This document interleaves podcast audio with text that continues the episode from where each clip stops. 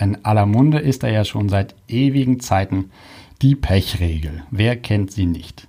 Was bedeutet die Pechregel? P steht für Pause, E steht für Eis, C steht für Kompression und H für Hochlagern. Im Profisport, aber auch im Amateursport hat man in den allermeisten Fällen am Spielfeldrand die Fachleute, Physios, Ärzte oder eben auch sehr ambitionierte Eltern, die dann leider immer noch nach dieser Regel arbeiten. Oder auch wenn zu Hause den Kindern was passiert, hält sich ja ganz fest immer noch dieser typische alte Glaubenssatz, dass Sportverletzungen oder generelle Verletzungen mit diesen Erstmaßnahmen zu behandeln sind. Moin und willkommen zum Running Physios Podcast. Ich bin Valentin und hier geht es um Bewegung, um Laufsport und medizinische Hintergründe. Dieser Podcast bietet eine Plattform, Antworten zu erhalten und neue Projekte zu beginnen. Lasst uns gemeinsam Fragen stellen. Fragen, die uns weiterbringen, Fragen, die uns Mut machen und Fragen, die uns verbinden. Schön euch mit dabei zu haben.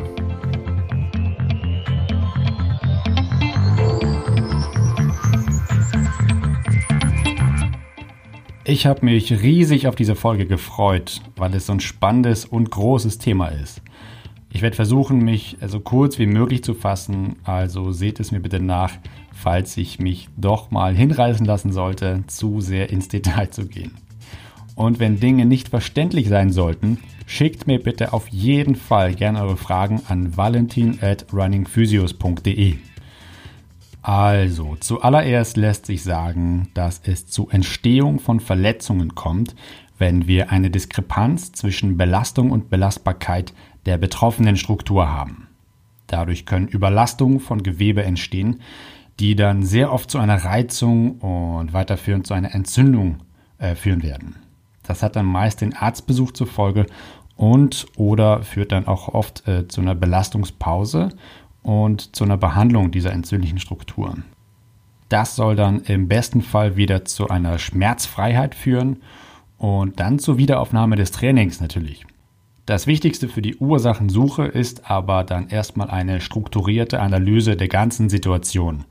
Ich erläutere euch einmal ganz kurz die klinische Untersuchung aus der Praxis, um uns allen einmal ein klares Bild der Situation zu verschaffen. Die klinische Untersuchung setzt sich aus mehreren Teilen zusammen. Man fängt dann an mit der Anamnese. Das ist das erste Kennenlerngespräch und stellt einer der wesentlichsten Aspekte der Untersuchung dar.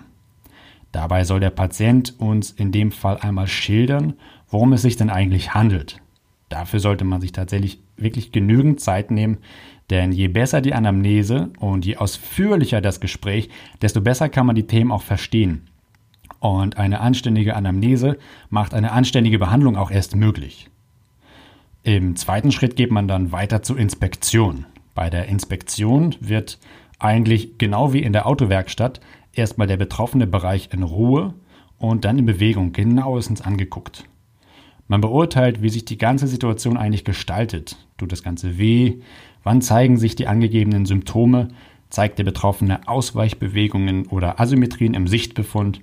Und was ist noch alles auffällig? Also zum Beispiel Muskelatrophien, Abweichung von der Norm und ähnliches. Das Ganze wird natürlich dann ganz brav immer aufgeschrieben und notiert. Dann sind wir schon bei der Basisfunktionsuntersuchung angekommen. Ich persönlich bevorzuge die BFU nach Syriax, weil sie nur aus essentiellen Tests besteht.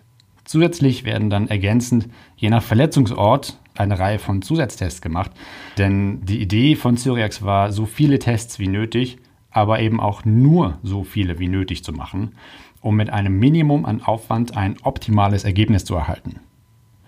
Ganz kurz mal, James Henry Syriax war im Übrigen ein britischer Arzt, der als Vater der orthopädischen Medizin beschrieben wird. Der ist tatsächlich erst vor 35 Jahren in London verstorben. Und die manuelle Therapie nach Syriax bildet per Definition tatsächlich den Schulterschluss zwischen Diagnostik und Behandlung von Weichteilen und des Bewegungsapparates. Dabei vereinen sich ärztliche Diagnostik und manuelle Therapie durch den Physiotherapeuten. Also bei der BFU werden erstmal aktive Tests gemacht, danach werden passive Tests gemacht und zum Schluss isometrische Muskeltests, also Anspannungstests gemacht, um dann genau zu differenzieren und zu gucken, welche Struktur ist eigentlich betroffen. Es kann dann auch im weiteren Verlauf Sinn machen, bildgebende Verfahren mit einzubeziehen. Ich persönlich verwende sie aber inzwischen lieber nur noch, um mich in meiner Hypothese zu bestätigen. Es sei denn, es besteht ein dringender Verdacht oder der behandelnde Orthopäde ist überzeugt, dass es für die Ursachenfindung wichtig ist. Wir Menschen ticken da nämlich leider so, dass wir einem Kind unbedingt den Namen geben wollen. Das heißt, wer sucht, der findet, ganz bekanntermaßen, ja. Und äh, wenn wir ein Problem nicht verstehen, weil es vielleicht ein bisschen komplexer ist, dann sucht man natürlich so schnell wie möglich nach dem Namen und durchläuft das komplette Prozedere an Untersuchungsmöglichkeiten. Und ähm, wenn man da was gefunden hat, dann stürzt man sich da ganz oft drauf. Äh, es kommt dann aber leider nicht selten vor, dass man sich zu schnell auf das stürzt, was man da eben gerade gefunden hat, was nachher eigentlich ursächlich gar nicht verantwortlich war. Also, das bedeutet, man geht zum Orthopäden und der veranlasst dann erstmal ein Röntgen zum Beispiel oder ein CT, ein Computertomogramm oder ein MRT. Ein MRT ist ein Magnetresonanztomogramm. Eine weitere Möglichkeit zur Diagnostik bietet die Methode der Fußabdruckmessung. Dabei kann man dann sehen, wie regelrecht wird der Fuß am Boden während des Stehens und oder während des Laufens belastet. Und dann haben wir natürlich noch die Laufanalyse selbst. Aber da komme ich dann in Folge 7 nochmal im Detail drauf zu sprechen.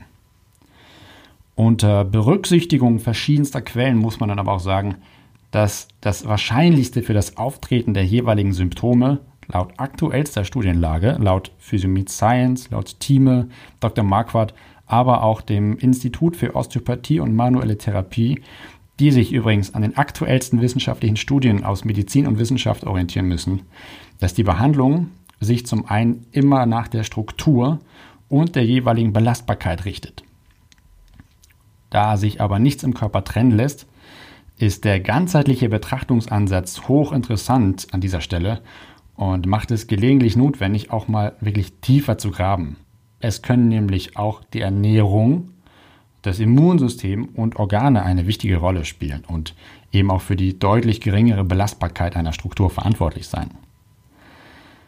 Die lokal strukturelle Behandlung richtet sich dann nach, ähm, ja, nach der Struktur und der Belastbarkeit der jeweiligen Struktur. Das heißt, die unterschiedlichen Strukturen haben teils verschiedene Heilungszeiten und nach diesen Heilungsphasen, nach diesen Heilungszeiten richtet sich immer die Behandlung. Das bedeutet, je nach Struktur ist der Behandlungsansatz unterschiedlich und je nach Struktur muss man einen anderen Behandlungsreiz auch setzen. Also, ein Knochen braucht ähnlich wie ein Muskel zum Beispiel Druck- und Zugbelastung, um auszuheilen. Zum Beispiel bei Knochenhautreizungen, dem sogenannten also Periostiden oder einer Periostitis, der Entzündung der Knochenhaut, da sollte man also beispielsweise am Schienbein über Desensibilisierung, über durchblutungsverbessernde und tropikverbessernde Maßnahmen wie Flossing, wie Querfriktion und wie auch Massagen an dieser Struktur gehen. Besteht jetzt eine dynamische beziehungsweise eine funktionelle Schwäche, dann sollte man genau das beüben und allen Strukturen, die sich dort befinden, Halt und Information beschaffen, indem man eben genau das übt, was eben nicht klappt. Und wenn man ein statisches Problem hat, dann muss man über aktive statische Korrektur oder im seltensten Fall auch eine operative Korrektur der Statik da Maßnahmen vornehmen. Wir bleiben gleich mal bei dem Thema Shinsplints, also dem Schienbeinkantensyndrom. Beim Schienbeinkantensyndrom kann man nochmal äh, unterscheiden zwischen dem medialen und dem vorderen Schienbeinkantensyndrom. Beim medialen, also beim inneren Schienbeinkantensyndrom, kommt es an der Innenseite des Schienbeins zu einer schmerzhaften Druckentwicklung. Beim vorderen entsprechend am vorderen Schienbein. Bei medialen Shinsplints wird dann wird die tiefe Wadenmuskulatur mit schmerzhaft und in Extremfällen kann das sogar zu einer richtig schön satten Schwellung an der Innenseite des Schienbeins kommen. Warum kommt es dann dazu? Weil beim medialen Schinsplint zum Beispiel oft ein Knicksenkfuß zu finden ist. Oder auch, weil es zu einer Überpronation durch falsches Schuhwerk oder durch schwache Strukturen kommt. Oder weil auch eben der Schuh zum Beispiel sich extrem abnutzen kann oder abgenutzt ist schon und dadurch die Stabilität des Schuhwerks auch natürlich nachlässt und natürlich, weil die Belastung nicht zur Belastbarkeit passt. Zum Beispiel bei extremen Distanzen oder auch für Laufanfänger ist das wesentlich. Manchmal kommt sowas auch einfach ohne erkenntlichen Grund. Das ist immer relativ blöd. Und das nennt sich dann aber idiopathisch. Im Akutfall heißt es dann erstmal für ca. 14 Tage Ruhe und mal eine Trainingspause machen. Dann sollte man schauen, dass man exzentrisch die Wade beübt. Es kann also sehr sinnvoll sein, physiotherapeutisch mit Flossing, mit Tapes zu behandeln. Und was man dann aber eigentherapeutisch machen sollte, ist mit einem Faszienball die Fußmuskulatur und die Fußwurzelknochen zu mobilisieren. Also den Fuß auszurollen oder den Ball auf den Boden zu legen und dann mit dem Fuß locker drauf zu rollen, bis an den Schmerz ran, teilweise in den Schmerz, aber eben nicht mit wahnsinnig viel Druck, aber doch so, dass die Strukturen informiert werden. Dann ist sinnvoll, Krafttraining für die Wade zu machen, also exzentrisches Wadenhebertraining, zum Beispiel an der Treppenstufe. Und stabilisierendes Barfußtraining ist auch nie verkehrt, also viel Barfuß auf einem weichen Untergrund, hervorragend dafür, um die Fußmuskulatur an die Belastung dann anzupassen. Natürlich Beinachsentraining, auch immer ganz wichtig und wesentlich, damit die Gesäßmuskulatur und die Oberschenkelmuskulatur in allen Bereichen stabilisiert und aufgebaut wird. Weiter dann natürlich eine Lauftechnik oder ein Lauftechniktraining und Lauf-ABC. Und man sollte schauen, ob man eventuell den Schuh tatsächlich nochmal kontrolliert. Denn vielleicht bietet der nicht ausreichend Platz oder Schutz für Längs- und Quergewölbeaufbau der Fußsohle während des Abrollvorgangs. Ja, also der Schuh spielt da auch eine massive Rolle und meiner Erfahrung nach schnüren die allermeisten Läufer ihre Schuhe viel zu fest und viel zu eng, sodass der Fuß da eingeklemmt ist und die die Strukturen im Fuß gar nicht richtig arbeiten können. Beim vorderen Schienbeinkantensyndrom, äh, da haben wir ganz oft eine schmerzvolle Reizung der Schienbeinkante eben, des Periost, also der Knochenhaut. Und diese Beschwerden bauen sich da meist langsamer auf. Und am Anfang lassen sich diese Schmerzen auch immer noch weglaufen. Das ist zum Beispiel jetzt der Unterschied zum medialen Schienbeinkantensyndrom. Also differentialdiagnostisch auch ganz spannend. Es kommt dann im Laufe der Zeit zu einer Periostitis, Itis, die Endung für Entzündung, Periost eben Knochenhaut, und dann zu einem myofaszialen Schmerzsyndrom. Für myofaszial meint den Muskel-Faszienansatz. Myo, das schlaue Wort für Muskel, und faszial oder Faszie ist dann das Bindegewebe. Die Ursachen dafür oder die Ursache dafür ist ganz oft, dass die Betroffenen meist noch unerfahrene Laufanfänger sind oder dass derjenige ein Fersenläufer ist. An dieser Stelle ist nochmal ganz wichtig zu erwähnen, das Gehen ist nicht Laufen. Also beim Gehen rollen wir über die Ferse ab. Beim Laufen ist das nicht physiologisch. Beim Laufen also bitte nicht über die Ferse abrollen, sondern über den Mittelfuß bzw. über den Vorfuß und über die Muskulatur.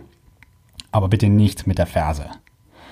Auch eine weitere mögliche Ursache ist, dass der Schuh eine zu hohe Fersensprengung hat dann ist der Schuh tatsächlich falsch gewählt. Die Fersensprengung meint übrigens den Unterschied zwischen dem Vorfußbereich und dem in Anführungsstrichen Absatz des Schuhs.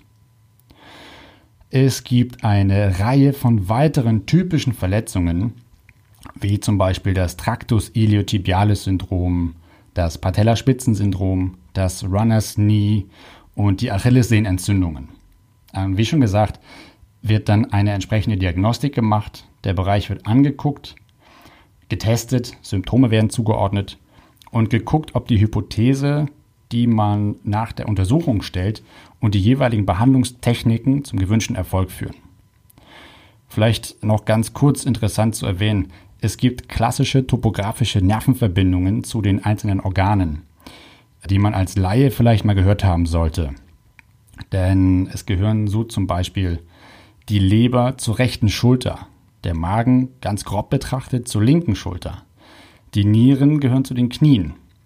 Beim Mann ist es die Prostata, die zur Achillessehne gehört. Bei der Frau ist es der mediodistale Wadenanteil, der mit der Gebärmutter verbunden ist. Die Blase zum Beispiel zu den Füßen.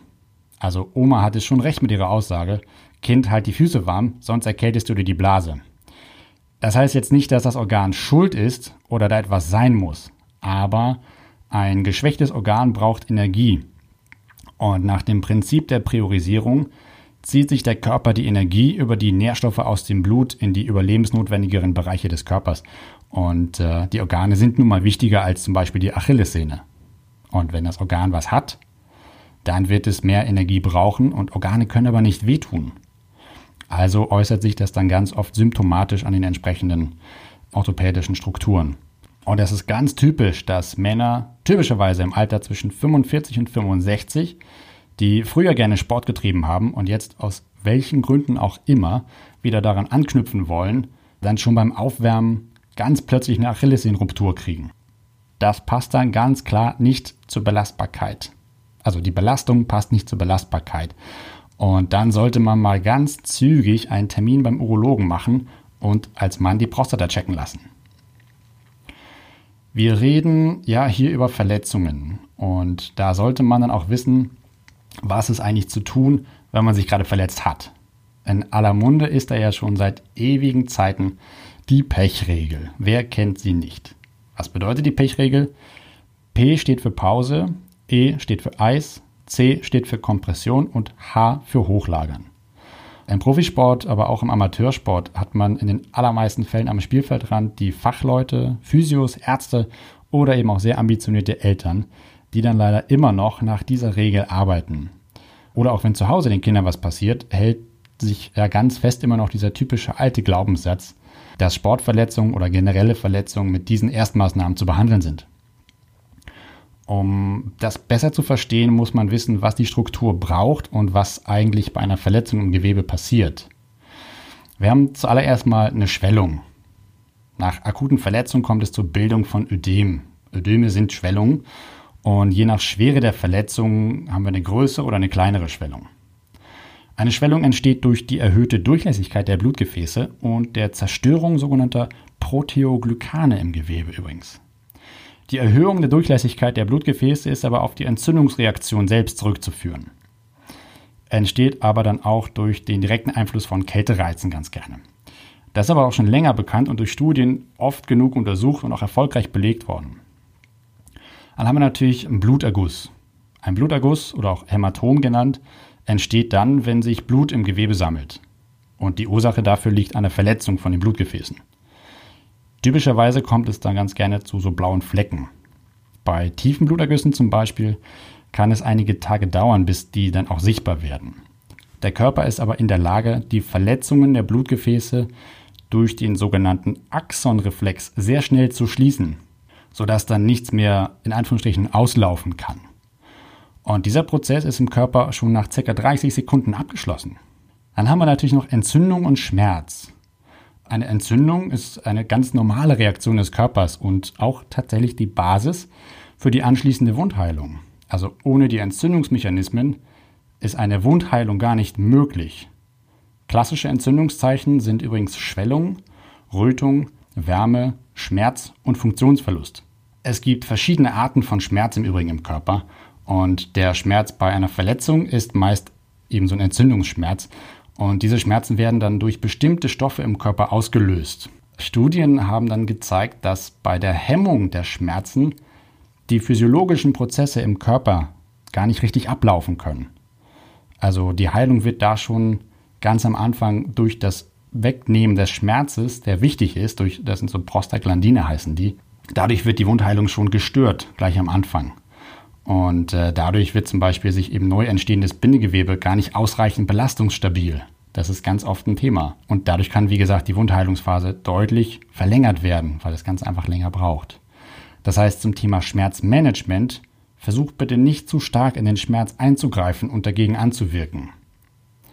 Man muss sich auch darüber klar sein, dass Schmerz tatsächlich nur ein Symptom ist. Und für mich als Therapeut ist es natürlich allerdings ein perfektes Feedback-System, um zu gucken, inwieweit ist das, das Gewebe schon in der Heilung fortgeschritten und inwieweit kann ich es auch belasten. So, was bedeutet dann nun die Pechregel eigentlich so für uns in der weiteren Behandlung? P und H, also Pause und Hochlagern, macht sicherlich Sinn, klar. Ja, eine gewisse Ruhe und das Hochlagern direkt nach einer Verletzung, das ist schon sinnvoll, auch für die, also gerade für die verletzte Region natürlich. Allerdings hängt das sehr von der Schwere und dem Ort der Verletzung ab eine längere Ruhe der betreffenden Region bzw. der verletzten Strukturen über einen, so einen akuten Entzündungszeitraum von maximal fünf bis zehn Tagen ist aber tatsächlich ganz klar auf jeden Fall nicht förderlich für die Heilung. An dieser Stelle gilt dann, die Funktion formt das Organ. Also je schneller ich die funktionelle Belastung auf die verletzte Struktur wiederbringe, desto besser. Aber Achtung, immer unter Berücksichtigung der Wundheilungsphasen für die einzelnen Gewebestrukturen. Desto schneller wird auch die Heilung dann voranschreiten. Zum Thema Eis. Äh, hier gehen die Meinungen und Studien auch sehr weit auseinander und leider wird aber immer noch wird das immer noch als gebräuchliche Behandlung durchgeführt. Es gibt aber keine wissenschaftlichen Beweise für positive Effekte einer Eisbehandlung. Denn eher im Gegenteil, man kennt tatsächlich deutlich mehr negative physiologische Reaktionen nach einer Eisbehandlung. Was die Kompression, also den Druck betrifft, der Sinn liegt natürlich darin, dass man äh, die Ausbreitung von Schwellung und von Blutergüssen verhindern will oder überhaupt die Entstehung erstmal verhindern will und den Rücktransport der Flüssigkeit anregen soll. Auch hier gibt es aber keine wissenschaftlichen Nachweise. Wie aber schon gesagt, ist tatsächlich auch ein verletztes Blutgefäß innerhalb einer halben Minute schon geschlossen. Genauso sind Schwellung und Entzündung für die Wundheilung von grundlegender essentieller Wichtigkeit, denn die Schwellung, zum Beispiel am Sprunggelenk, nachdem man jetzt umgeknickt sein könnte, beispielsweise, dient dann eben der körpereigenen inneren Schienung und setzt zusätzlich vor Ort das Immunsystem in Gang. Zusammengefasst kann man dann sagen, dass die Pechregel in einigen Aspekten natürlich durchaus sinnvoll noch ist, aber man sollte die Reihenfolge und die Sinnhaftigkeit extrem kritisch hinterfragen. Also, wie sollte man sich jetzt verhalten, wenn man zum Beispiel einen Verdacht auf einen Knochenbruch hat? Man sollte an diesem Punkt natürlich immer den Orthopäden zu Rate ziehen. Das heißt, man fährt am besten in die ZNA, in die zentrale Notaufnahme im Krankenhaus und da wird sowieso alles dann weitere abgeklärt und dann ist die Pechregel tatsächlich sowieso hinfällig. Wenn es sich jetzt aber um den Verdacht von Rissen handelt, also Bänderrisse zum Beispiel oder Muskelfaserrisse, dann würde ich die Pechregel, wie eben bereits erklärt, nicht empfehlen. Warum? Eben aus den bereits genannten Gründen. Pause? Na logisch, klar, fettes Ja. Ansonsten warte bitte nicht lange, sucht den Arzt eures Vertrauens auf und versucht so gut wie möglich nach spätestens fünf bis zehn Tagen moderat wieder so langsam zu bewegen und zu belasten. Alles weitere besprecht ihr dann aber bitte mit dem behandelnden Arzt und mit eurem Physio. Abschließend will ich jetzt aber nochmal sagen, Laufen macht gesund. Punkt. Denn was passiert eigentlich in unserem Körper, während wir laufen? Mal ganz kurz. Laufen senkt generelle Risikofaktoren wie Körpergewicht unter der Voraussetzung natürlich, dass äh, die Energiebilanz stimmt. Das Laufen optimiert die Blutzuckerregulation, die Cholesterinwerte senken, der Blutdruck sinkt und zusätzlich verbessert sich auch die Stressresilienz und es hilft bei der Stressreduktion. Und das Draußensein, frische Luft, Tageslicht tun eben nicht nur der Psyche gut, sondern auch der Haut, den Bronchien und den Knochen. Allgemeine Bewegung hilft natürlich sowieso beim Stressabbau. Und man hat mal handyfreie Zeit. Wenn ihr jetzt Fragen habt oder wollt, dass ich mal eine Folge zu einem eurer Themen mache, dann schreibt mir eine E-Mail an valentin at runningphysios.de und dann werde ich die Frage gerne persönlich oder in einer der nächsten Folgen beantworten. So, wir hören uns in 14 Tagen wieder. Ab dem 14.10. um 18 Uhr ist die vierte Folge online. Tragt euch in den Kalender ein. Noch einfacher ist aber, ihr abonniert diesen Podcast und bleibt up to date. Ihr findet diesen Podcast übrigens unter Running Physios Podcast auf iTunes, Spotify und allen gängigen Streaming-Seiten. In der nächsten Folge wird es um das Thema Dehnung gehen.